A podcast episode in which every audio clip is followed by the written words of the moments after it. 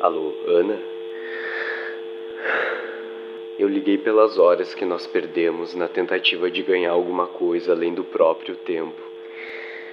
E também para dizer que eu não sei de mais nada. Não sei nem mesmo se tu realmente existes ou se é tudo coisa da minha cabeça. No fundo eu sei que tu existe. Carne, osso, alma, quem sabe, conta no banco, essas coisas. Quer dizer, tu tens certo estatuto ontológico, digamos. Mesmo que não tenha um colchão de solteiro para as visitas. Acontece que fora isso, só sei que naquele dia o céu parecia feito para nós, que minhas mãos parecem mais macias quando acariciam os teus cabelos e por último, mas não menos importante, que sempre que passamos por cima da estrutura e eu lembro do exato momento que uma estrela caiu bem diante dos nossos olhos e tu pensas que sou a pessoa mais boba do mundo por achar aquele o momento mais bonito do mundo. Acontece que eu acho mesmo, mas bonito pelo sentimento que se sente diante de tudo aquilo que é profundo demais ou alto demais.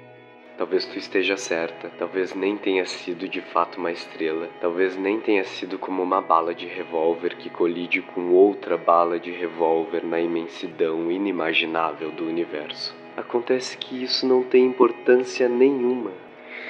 Nenhuma para saber se quando a gente se olha e eu tenho a impressão de saber o que tu estás a pensar, isso não é só uma impressão e de fato eu consigo rastrear o teu pensamento que deve andar por dentro da minha camisa.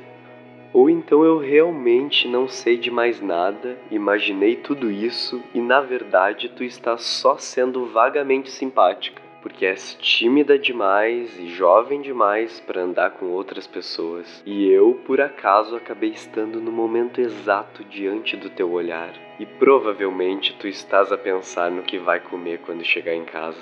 Mesmo que seja isso, eu não imaginei tudo sozinho. Eu sei disso e também sei que tu sabes. Sei porque depois que nos olhamos daquele jeito, sempre sorrimos quietos.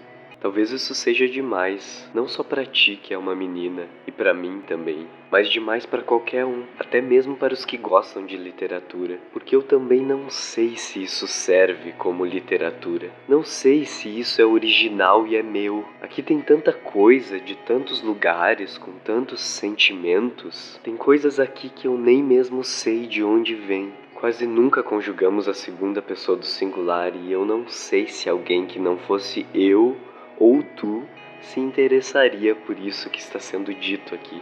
Só sei que, pensando na vida como um todo, nós éramos estranhos e continuamos sendo.